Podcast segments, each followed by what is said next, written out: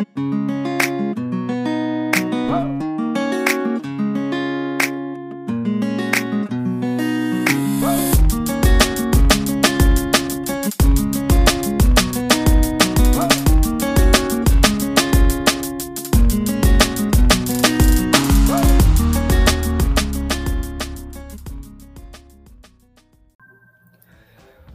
olá, senhoras e senhores, sejam bem-vindos a mais um episódio do ETC Exercício também é Ciência.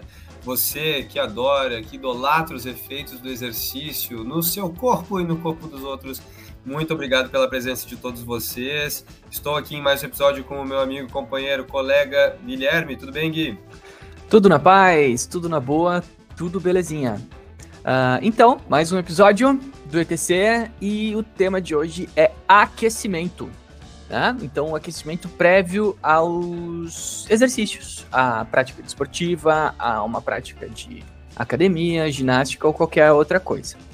Uh, o tema aquecimento, uh, quando eu estava pesquisando sobre, sobre esse tema, uh, eu me surpreendi com a quantidade de literatura a respeito né, sobre se aquecer antes de praticar uma determinada atividade é eficaz, seja para a incidência de lesões, né, ou seja, isso me previne que eu vá me machucar, uh, seja para a performance, ou seja, o meu desempenho durante a realização daquele exercício.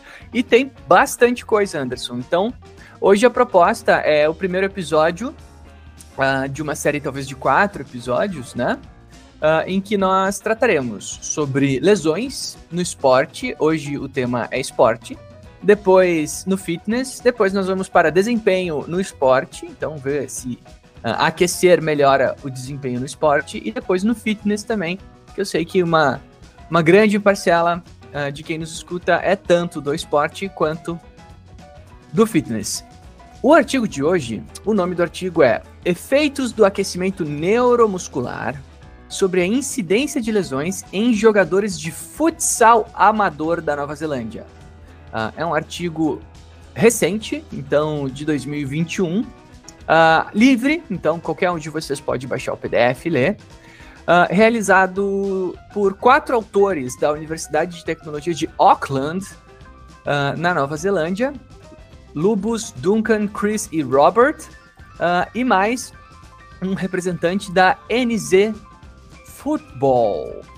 A New Zealand Football, né, ou NZ Football, é conhecida como a entidade máxima dirigente de futebol na Nova Zelândia, né? Então, uh, aquele país lindo, além de ter as belezas naturais que tem, tem uma com um, uma entidade interessada em pesquisa, Anderson, porque uh, o que aconteceu foi a própria NZ Football que financiou a realização de todo esse estudo, né? Tu já pensou, Anderson, que interessante que seria, cara, se existisse um país assim com milhões de praticantes de futebol e com uma confederação de futebol que tivesse bastante dinheiro para poder financiar a ciência? Como seria interessante isso, Anderson? Olha, Gui, mas eu acho que não deve existir lugar assim, Gui. Né? Se existisse, os caras valorizariam isso e a gente saberia muito mais a respeito do tema, né? Mas é a gente pode imaginar um lugar assim, né, cara? Quem sabe no mundo dos sonhos, né? Bom, Gui, vamos, vamos, o temos para hoje é a Nova Zelândia, né? Então, vamos lá. Cara, com esse episódio que acho que vai ser muito legal. Bora lá então para a parte de introdução do estudo.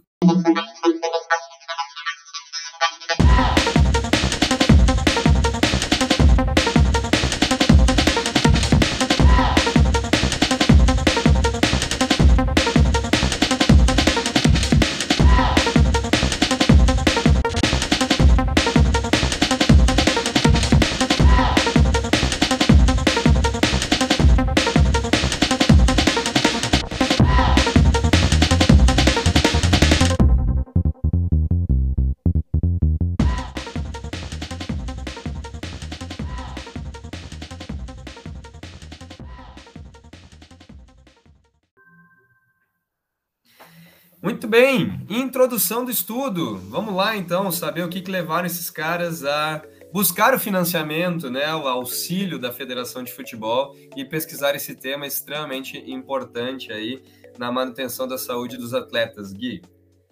O futsal, Anderson, ele tem umas características bem específicas, né? Eu acho que boa parte de quem está nos escutando agora praticou muito futsal, principalmente na sua infância e, e, e, adolescência, né? Porque na escola o que a gente mais pratica é isso.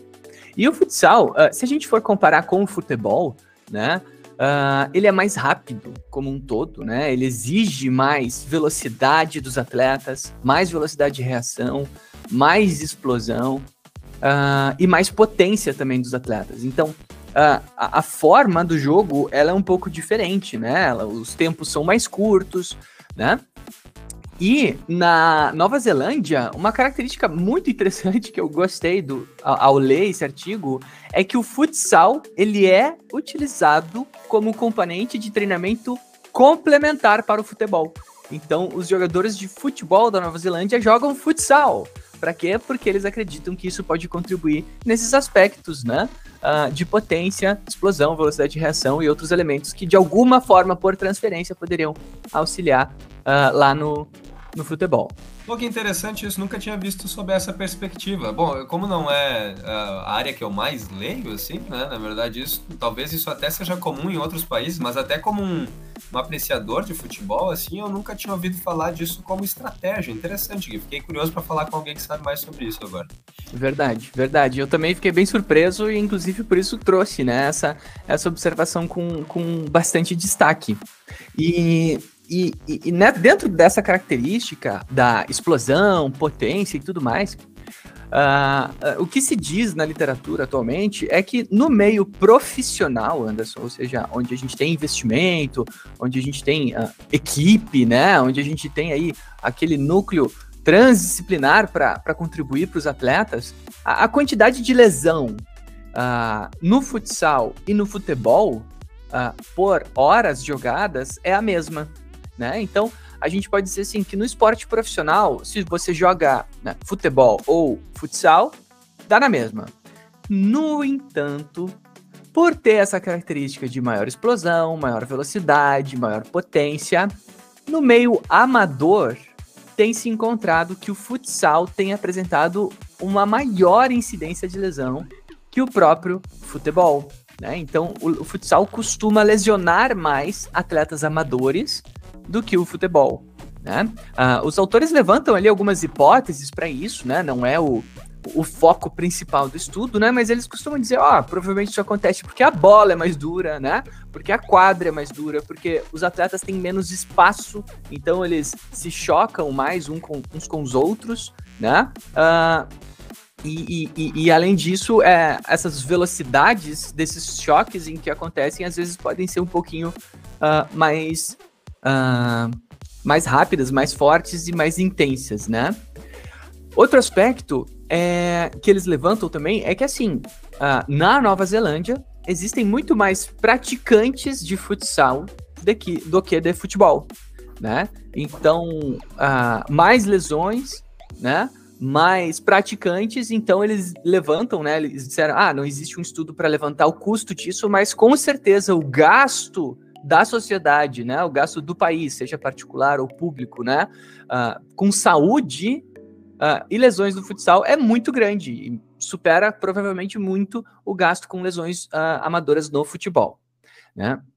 E aí eles levantam, bom, a gente tem que dar um jeito de auxiliar os treinadores, os atletas, justamente desse público amador a prevenir essas lesões. E aí eles levantam essa questão, ó, a gente vai propor aqui um aquecimento então para isso, né? Uh, principalmente pelo motivo de que essas equipes elas muitas vezes carecem, né, de, uh, de, por exemplo, às vezes um treinador da parte de preparação física, uh, às vezes alguém de medicina desportiva, fisioterapeuta, ou às vezes não tem ninguém nem para supervisionar durante o aquecimento, né? Os atletas chegam, aquecem sozinhos e depois chega uh, o coach ou o técnico, alguém para acompanhar o jogo ali naquele momento e depois vai embora porque se encontram ali uma vez por, por semana ou talvez menos, Anderson. Então, a proposta do estudo uh, é essa, né? Levantar essa questão da incidência de lesões a partir de um protocolo de aquecimento, né?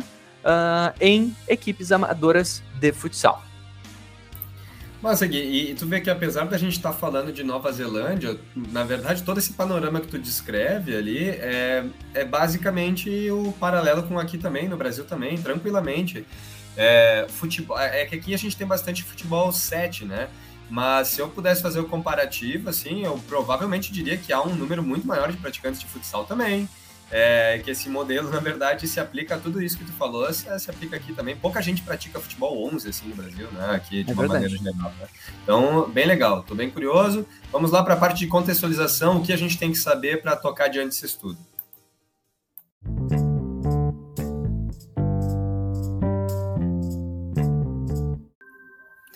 Terceiro bro, bloco, terceiro bloco, Gui, terceiro bloco. Não vou cortar essa parte, vai ser tudo no verdadeiro aqui. Terceiro bloco do programa, tá? Nossa contextualização e conceitos, o que, que a gente tem que saber para falar de uma maneira mais uh, consciente sobre o assunto da, do nosso podcast de hoje, Gui. Olha aí, quem sabe faz ao vivo, hein, Anderson? Muito bem. Anderson, vamos contextualizar. Uh, aquecimento, então, uh, por incrença que parível, é um assunto bastante profundo de se compreender quando a gente fala uh, de, de, funcionamento do corpo, né? De, da fisiologia disso, né? De, do, do, do, dos mecanismos que, que têm relação com a importância do aquecimento. Né? Então, vou lembrar, como isso vai fazer parte de uma série de quatro episódios, em cada episódio eu vou aprofundar um pouquinho mais nesse tópico, né? Porque eu fui fazer um levantamento ali uh, em artigos e também na, em alguns materiais de livro que eu tenho de por que, que a gente aquece. E é uma coisa comprida, é, ela não é tão simples, sabe, pessoal? Então existe um fundamento científico muito importante por trás do aquecimento. Então, em cada episódio a gente vai aprofundar mais nesse tema de aquecimento para vocês, tá? Bom, primeiro elemento que a gente precisa levantar quando a gente fala de aquecimento, Anderson, é que a gente sempre deve fazer dois aquecimentos. Um aquecimento que se chama aquecimento geral e outro aquecimento que se chama aquecimento específico, certo? Por quê? Porque o aquecimento uh, geral uh, o nome já diz, ele é global no corpo, né? Normalmente se utilizam exercícios cíclicos, né? Exercícios cíclicos, corrida, uh, pedalar, pular, nadar, uh, uma coisa que eu fique repetindo uh, de forma a esquentar o meu corpo, né? claro que vai ter ali um aumento de frequência cardíaca, frequência respiratória, que a gente vai aprofundar mais porque isso é importante no nosso próximo episódio sobre aquecimento. Mas a gente tem que entender uma coisa: por que é importante esquentar o corpo? Uh, e o que, que a literatura tem trazido? Que tecidos, materiais, biomateriais mais quentes são mais complacentes. Né? Existe um, uma característica chamada complacência tecidual. Né? E, e, a gente tem que pensar assim, pô, mas o que, que é complacência tecidual? Gente, complacência tecidual diz respeito à maleabilidade de um tecido nesta situação em razão à temperatura. Então a gente pode pensar assim, por exemplo, num, num arame. Né? O arame, o que, que acontece? Quando ele está frio, a gente tem que fazer uma certa força para conseguir entortar esse arame. No entanto, quando a gente faz várias vezes, entorta, entorta, entorta, entorta várias vezes, ele começa a esquentar, começa a ser cada vez mais fácil manipular aquele, aquele material, né? Claro que a ponto de a gente esquentar tanto aquele negócio, a gente consegue arrebentar o arame, inclusive, mas é só para mostrar que a temperatura, ela aumenta a complacência daquele tecido, né? Ah, mas o arame é um metal, não tem nada a ver. Bom, outra comparação que eu acho curiosa que se faz é com um pedaço de queijo, né? O pedaço de queijo, por incrença que parível, ele é muito parecido conosco, né? Por quê? Porque ele é feito de gordura, água e proteínas, né? Se a gente pega um pedaço de queijo frio da geladeira e puxa ele assim, o que acontece? Ele quebra, ele rasga, feião, né? Assim, esfarela, né? No entanto, se a gente aquece este pedaço de queijo, ele vai fazer uma coisa assim, vai esticar e vai fazer um fio, né? Um fio de queijo derretido. E ele não vai arrebentar. Opa! Então quer dizer que ele se tornou mais elástico. Ele ganhou complacência, certo? Então ele, ele se tornou mais suscetível a deformidades sem efetivamente prejudicar a sua estrutura, né? Ele não quebrou, ele não arrebentou, ele só mudou de forma. É claro que a gente está comparando uma coisa completamente gelada com uma muito quente a ponto de fazer um, um, fio, assim, né? Mas se a gente for aquecendo o queijo aos pouquinhos, a gente consegue, né?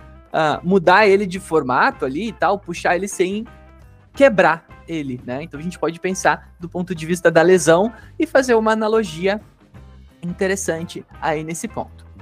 Bom, outro ponto, e aqui eu vou fazer uma pergunta pro Anderson, uma pergunta muito particular que diz muito sobre a personalidade das pessoas, né? Anderson, de manhã você faz Nescau, Todd ou café com leite? Cara, a pergunta ela não é tão fácil de ser respondida, porque na verdade eu faço geralmente um cappuccino, Gui. Nossa! Um chocolate, aquele 50% cacau, uma colherinha e também um pouquinho do café solúvel, assim, fica um cappuccinozinho caseiro excelente. Que então, isso? infelizmente, não vou conseguir colaborar com a tua tese ali. Não, tu colaborou imensamente, porque ela realmente fala muito sobre as pessoas, né? A gente viu esse café elaborado, esse café da manhã elaborado do Anderson, fala muito sobre ele, né? Um cara requintado. Bom, uh, Anderson, e eu vou te fazer outra pergunta agora. Quando você vai preparar esse seu essa sua bebida aí tão apetitosa que já me deu vontade de fazer um para mim agora, eu vou te perguntar, é mais fácil diluir esse achocolatado, né, esse chocolate 50% e o café solúvel no leite quente ou no leite gelado, tirado da geladeira? Leite quente, sem dúvida. Sem dúvida no leite quente. Por quê? Porque a temperatura, gente, como um todo, ela aumenta a velocidade das reações. Né? E aqui a gente está falando de uma reação simples, de mistura, né? onde a gente tenta diluir uma coisa dentro da outra. Né? Mas, claro, a, água e o açúcar. A água quente dilui muito mais fácil o açúcar, água e sal. Né? Então, se a gente ah, pensa nesse ponto, o corpo quente permite que as minhas reações químicas dentro do corpo aconteçam de forma mais rápida. Olha que interessante esse negócio. O meu corpo quente, ele tem um tecido mais complacente, porque ele é feito de gordura, água e proteínas, e ao mesmo tempo as reações químicas ali dentro uh, acontecem uh, de uma forma mais rápida, né? Então, olha a importância aí do corpo quente. Trazendo agora para o aquecimento específico, né? Então a gente falou sobre aquecimento geral nesse ponto, né? Aquecimento geral, corrida, saltar, nadar, pedalar né? Movimentos cíclicos de pelo menos 5 minutos. Bom, o aquecimento específico é quando eu vou fazer algum tipo de movimentação ou estímulo numa região específica que vai ser trabalhada durante aquele exercício uh, e com movimentos semelhantes ao que eu vou fazer naquele exercício.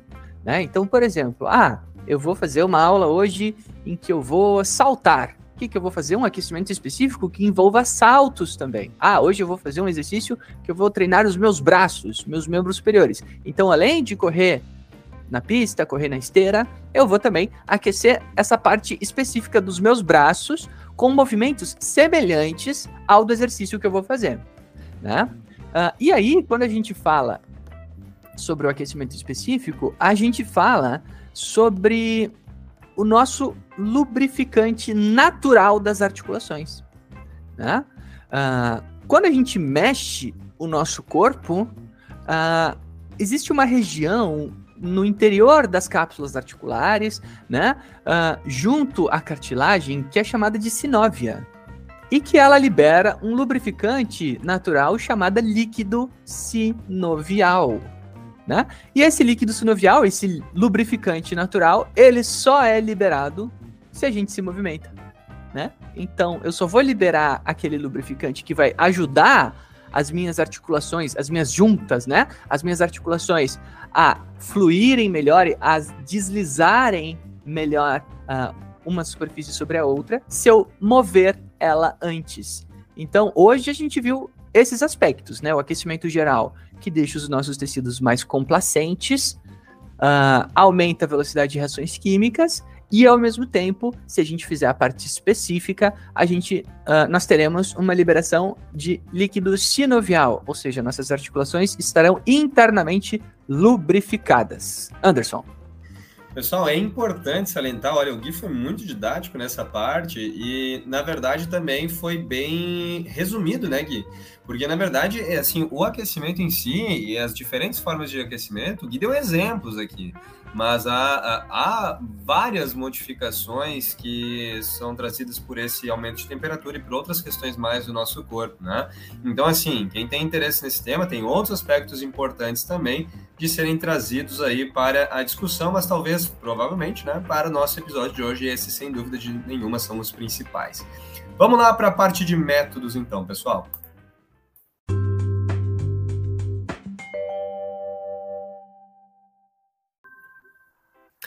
Métodos, métodos, parte 4 do nosso estudo. Então, vamos tentar saber ou aprender o que, que esses caras tiveram como métodos para conseguir chegar na resposta que eles queriam, ou que eles gostariam de ter, ou que eles encontraram de fato, né?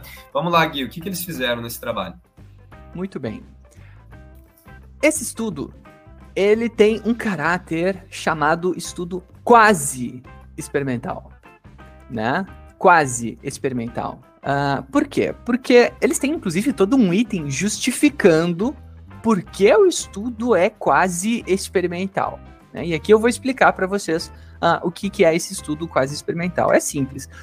Nesse estudo, eles fizeram o seguinte: eles pegaram uma equipe e eles aplicaram um protocolo de aquecimento, certo? E outra equipe e não aplicaram nenhum protocolo de aquecimento. Né? E alguém poderia me perguntar, ah, mas isso é antiético, mas e tal, se sabe que isso é bom. Então, não se sabe ainda se isso é bom realmente. E outra, as equipes que eles pegaram são de pessoas que se juntam uma vez por semana para jogar futsal, certo? E que não havia nenhum tipo de aquecimento prévio orientado. Então eles só fizeram, pegaram uma equipe que já fazia ali as suas coisas e outra equipe eles incluíram algo novo. Né? Então, uh, um, um, um, um, estudo e, que teve um, projeto bem direcionado realmente para equipes amadoras de futsal da comunidade deles. Né? E eles pegaram justamente os dois mai as duas maiores equipes de futsal uh, amador da Nova Zelândia, né? Uh, que foi o Centro de Futsal Edgar Center em Dunedin, né? E o ASB Sport Center em Wellington. Né? São as duas equipes têm por volta de 400, 450 uh, atletas, o que deu um, um, N de mais de 800 Uou. atletas. Né? Então um N bem grande aí, bem robusto para se fazer este, este acompanhamento, né? Os dois centros concordaram em participar do estudo. Outra coisa bem legal, gente, de novo, né? A NZ Football, que é a confederação neozelandesa de, fut de futebol, né? Lá o futebol e o futsal, a, a, a, a NZ Football eh, abraçou o futsal junto, então é a mesma entidade. Uh, ela fez inclusive toda a intermediação. Né? Ela disse assim, ela que se aproximou das equipes e disse: oh, a gente tem uns pesquisadores que estão a fim de fazer um estudo, a gente acha interessante para trazer isso para as comunidades, né? Para as pequenas equipes, para ver se vocês têm uh, interesse em fazer isso. E, nossa, super uh, colaboraram, super aceitaram isso.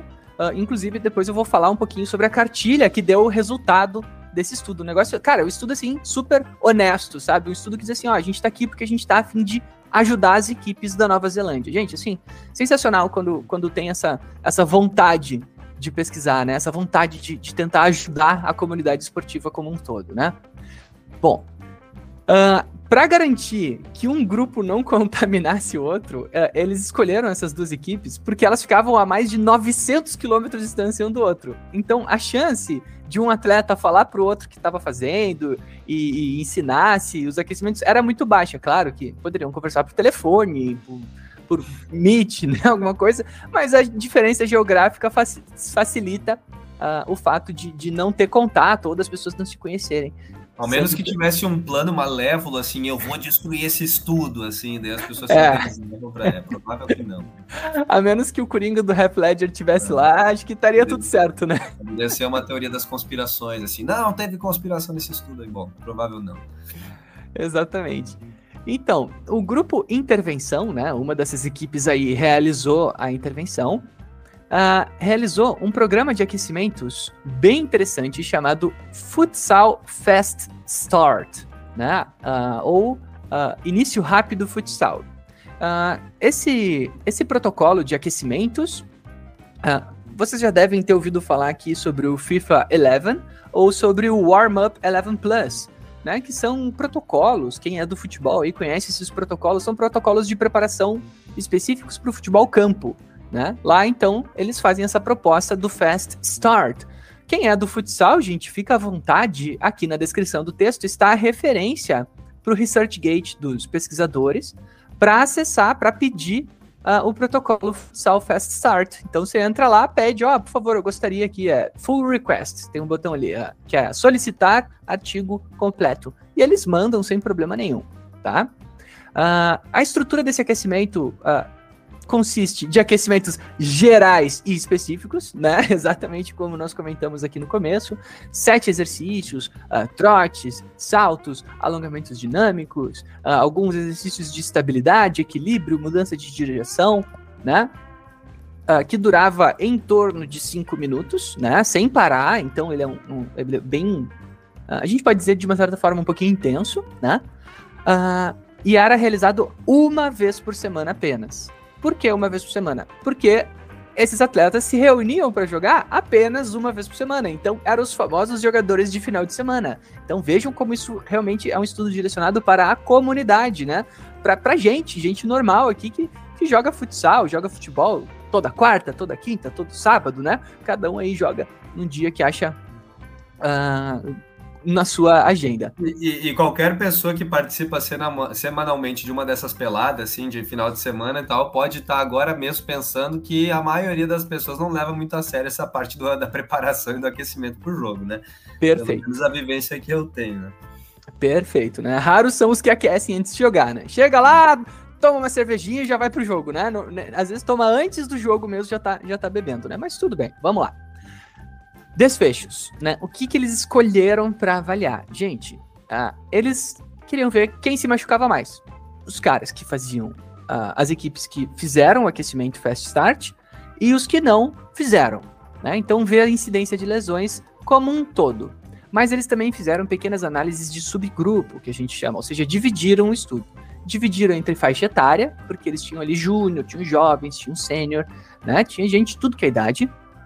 Uh, viram também por membros, então membro inferior, uh, membro superior, uh, separaram também por partes do corpo, tornozelo, cabeça, joelho, e também por lesões de contato, né, entre dois jogadores, ou lesões com a bola, né, então tinha ali os exemplos, ou sem a bola, ou de contato, ou sem contato, né. e também eles fizeram uma estratificação que eu achei bastante interessante, porque eles ligavam toda semana para essas equipes. Né? Ah, como é que tá? Fizeram, pá, pá, pá. Ah, como é que tá? Fizeram, pá, pá, pá. E os treinadores ficaram incumbidos de anotar os atletas que faziam. Porque a gente sabe que existe um grande problema que muitas vezes nessas equipes amadoras, mesmo o treinador passando o aquecimento antes do jogo, no, no, caso não era nem, nem treinadores, gente, eram árbitros, né? Era só um cara que era contratado para acompanhar o jogo. E ele era incumbido de anotar quem fez o protocolo e quem não fez. Tá? E aí, eles pegaram e estratificaram a amostra em três grupos por adesão: baixa adesão, adesão intermediária e adesão alta, ou seja, fizeram mais de 90% uh, das sessões fizeram o protocolo de aquecimento. Então, além de ter toda essa estratificação, eles viram assim, quem fez de verdade e quem não fez. Então percebam que é um estudo assim, como eu disse, uh, eu acho que a, a a proposta, né? Acho que o adjetivo honesto, né? Um estudo bem honesto é, é perfeita para esse estudo, porque ele é um estudo direcionado para a comunidade, né? Ou seja, não é assim para equipes profissionais, para ambiente científico, para dentro do laboratório, para equipamentos sofisticados. Não, ela é feita para qualquer um nós de fazer, um nós fazermos, uh, um de nós fazermos e para qualquer equipe, para qualquer momento fazer antes da sua peladinha, né? Antes do jogo de todo final de semana, Anderson. Muito bem, bacana, Gui. Muita coisa aplicável ali, não apenas para o ambiente esportivo, de mais de rendimento, para a gente pensar né, em fazer essa transposição. mas também ao dia a dia dos praticantes, sejam eles qual, seja qual grau assim dessa prática. Legal, estou curioso para os resultados. Vamos lá, pessoal, para o nosso próximo bloco. Isso aí, vamos lá para o nosso bloco de resultados e discussão. Vamos fazer essa parte juntos, né? Falando sobre os principais achados do estudo e também o que, que a gente pode absorver de conhecimento teórico e prático dos resultados encontrados pelos autores. Tudo contigo, Gui. Vamos lá. Resultados. Galera, olha só. Uma coisa interessante. Uh, o grupo controle, ou seja, o grupo que não teve a aplicação do protocolo de aquecimento, teve 131 lesões, certo? Ou seja, teve 63% de todas as lesões que aconteceram no estudo. E o grupo intervenção teve 78 uh, ah, lesões, ou seja, teve 37% das lesões. Uh, o que, que acontece? Essa incidência total de lesões, uh, quando ela foi uh, normalizada uh, e foi feito o teste estatístico adequado para identificar, mesmo tendo essa diferença tão grande, quase o dobro de lesões, não foi suficiente para encontrar diferenças estatísticas.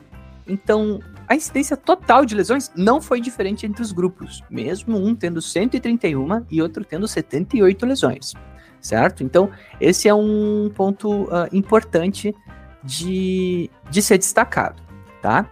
Bom, dito isso, os, autores, inclusive, deixam isso bem claro na, na, primeira frase dos resultados, ó, não deu diferença na, nas lesões totais. Então, nós faremos agora uma investigação por subgrupos, né? Ou seja, a gente vai aprofundar aqui uh, esse resultado. Bom, o que eles chegaram aí nesse, nesse aprofundamento dos resultados. É aí que a porca torce o rabo. Né? Por quê? Porque eles encontraram diferenças significativas né, em algumas daquelas partes que se dividiu lá uh, o, as lesões. Quais foram? Bom, quando eles olharam assim por parte do corpo, não tinha diferença. O aquecimento não faz eu me machucar menos no tornozelo, menos o meu joelho, menos o meu quadril, não muda, né? No entanto, quando eles botaram para olhar a causa da lesão, se era de contato ou não contato, opa, agora sim. Os atletas que tinham aquecido, quando a lesão é de contato, ou seja, por eu ter me esbarrado em outro atleta, ou com a bola, as lesões ocorrem menos nos atletas que aqueceram e mais nos atletas que não aqueceram. Né? Então aí a gente percebe, inclusive, uma, uma diferença uh, bem, uh, bem importante, né? Porque a gente tem assim uma, uma, uma ocorrência de 115 lesões e 60 lesões e uma chance ali de 60% maior de lesões naqueles que não aqueceram. Uh, e outra coisa interessante que eu achei aqui é eles investigaram, tá, mas esse contato é contato uh, com outro atleta ou contato com a bola? E olha só que loucura isso aqui. Os caras que não aquecem, eles se machucam mais quando estão com a bola. Então é normalmente durante. Não precisa nem ter outro atleta para esbarrar nele. Ele se machuca sozinho. Então são aquelas lesões se machucou sozinho com a bola, né? Então percebam que aquelas lesões que acontecem, por exemplo, durante um drible, durante um passe, durante uma mudança de direção com a bola ou durante um chute, são mais frequentes em pessoas que não aquecem. Então, o que, que os, os autores levantam na discussão? Ó, oh, tem alguma coisa relacionada às lesões durante estas tarefas. Né? O, o artigo de novo, a honestidade deles, eles não tentam levantar nenhum tipo de hipótese sobre os mecanismos, né? Ah, por que que foi a lesão com a bola que foi mais comum? Não, eles, ó, deixa isso pra galera do laboratório lá investigar. A gente viu, ó, quem tá com a bola se machuca mais, né? O outro resultado interessante, daí lá na tabela 5 do artigo, eles levantam o quê? Que aquela história da aderência ao aquecimento é extremamente relevante. Né? Aonde aqueles indivíduos que aqueceram menos vezes ou seja, tiveram baixa aderência ou uma aderência intermediária, também se lesionaram mais, né? Então, o que que acontece? Aqueles caras que, mesmo fazendo parte do grupo intervenção, olha só, mesmo fazendo parte do grupo intervenção, fizeram parte lá da equipe que teve o aquecimento incluído nas suas sessões, se machucaram mais. Por quê? Porque teve uns dias que decidiram não fazer. Né? E o, e o técnico ou o árbitro que estava contratado lá no dia, ele estava bem espertinho, ó, anotando o nome de todo mundo, quem fazia, quem não fazia, né? inclusive, essa é uma das justificativas dos autores para explicar por que, mesmo um grupo tendo 130 lesões, uh, a incidência de lesões não foi diferente em comparação a outro grupo que teve apenas 78, né? Que teve muitos atletas lá que não faziam aquecimento mesmo a gente pedindo, né? E aí vem uma coisa que o Anderson até me trouxe agora, que é levantar a importância desses estudos uh, quase experimentais, esses estudos que eles não são assim tão sofisticados do ponto de vista experimental, né? Como assim? Porque eles não são placebo, não tem um grupo controle, não tem um grupo, uh, não é feito no laboratório, não é controlado todo mundo que fez, quem fez, quanto fez, quem não fez.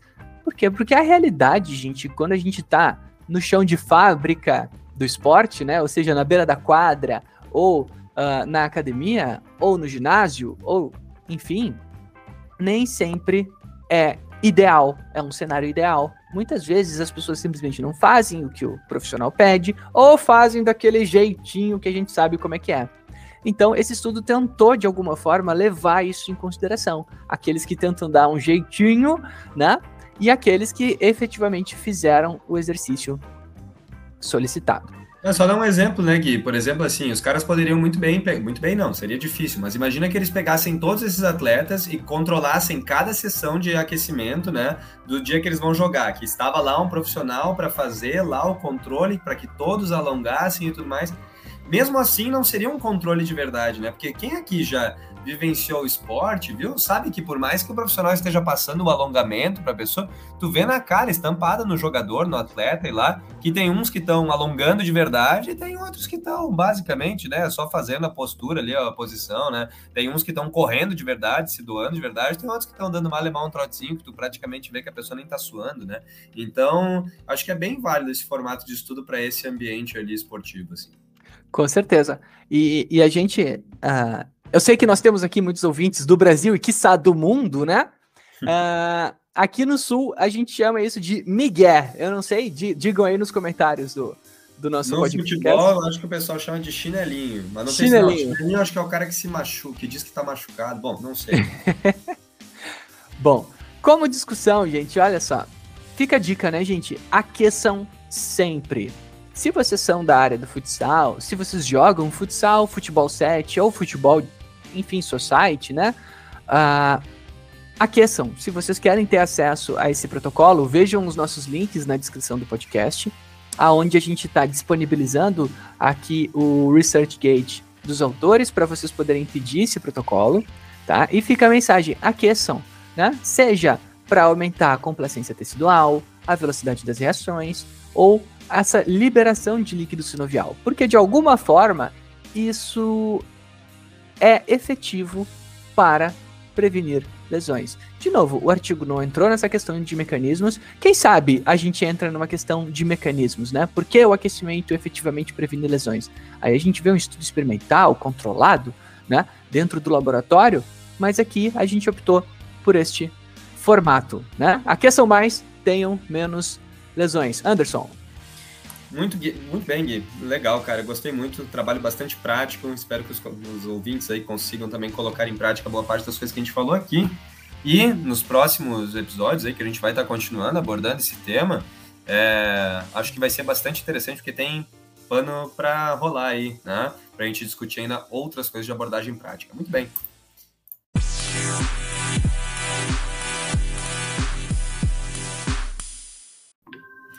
Isso aí. Encerrando o episódio de hoje, então, pessoal, é, lembre-se de compartilhar com os amigos de vocês, com todas as pessoas que vocês acham que podem se interessar por esse tipo de é, podcast, né? Espero que vocês tenham gostado. gostado. Eu gostaria de mandar um abraço aos nossos ouvintes é, na Alemanha. Né? Aumentamos o nosso, o nosso público na Alemanha, Gui. Tivemos uma a duplicação do número de ouvintes na Alemanha, hein? Atualmente já são 10 ouvintes na Alemanha, incredo, meu Deus do céu, né? Muito bem. É, como dica cultural para o encerramento da, da, do nosso podcast de hoje, eu sugiro para vocês um outro podcast, como eu já gostei de, já gosto, é, deixei bem claro, gosto de sugerir aqui, que é um podcast de notícias internacionais que sai diariamente né, no feed daí dos melhores agregadores de podcast. O nome do podcast é Petit Journal, né? Então P-E-T-I-T Journal J-O-U-R-N-A-L Tá? Um podcast bem legal, de resume as principais notícias do dia anterior, do ponto de vista internacional, de política internacional e outros acontecimentos. E é um podcast relativamente bem humorado e bastante informativo. Fica aí minha dica. Maravilha. E a minha dica, gente, como sempre, é agradecer primeiro e dizer para vocês: confiram essas informações. Uh, será que tudo que a gente falou aqui é verdade mesmo? Né? Vejam ali no artigo, é um artigo free, paga nada, né? Uh, como dica cultural, fica o, a sexta temporada de Rick and Morty, que estreou uh, essa semana. Desenho totalmente surreal, que eu muito recomendo. Então, o primeiro episódio da sexta temporada, inclusive, está de graça no YouTube para vocês assistirem. Mas o, a série toda, ela fica no HBO, né, na, no streaming da HBO. E Anderson, o que você acha? Já que nós dobramos a quantidade de ouvintes uh, do nosso podcast uh, na Alemanha, quem sabe a gente não faz isso aqui no Brasil? Galera, vamos iniciar a campanha. Compartilhe o ETC com dois amigos. Agora, nesse momento, você vai apertar o botão de share e vai mandar, né, aquele que tem os pontinhos, tracinhos assim, as paradinhas fazendo assim, um, tipo um vizinho com as bolinhas vai compartilhar com dois amigos este podcast de hoje que tem este assunto interessante que o seu amigo vai gostar. Manda aí para dois amigos, custa nada e vai ser muito legal para a gente ganhar mais ouvintes aí para o nosso podcast e disseminar as ciências do exercício. E lembrando que não precisa nem ser da área da educação física, afinal de contas, muita gente já falou com a gente, tem, a gente tem ouvintes que não são apenas do exercício aí, mas que se interessam pelo tema. Então, fiquem à vontade aí para compartilhar. Um abraço, pessoal, até a próxima.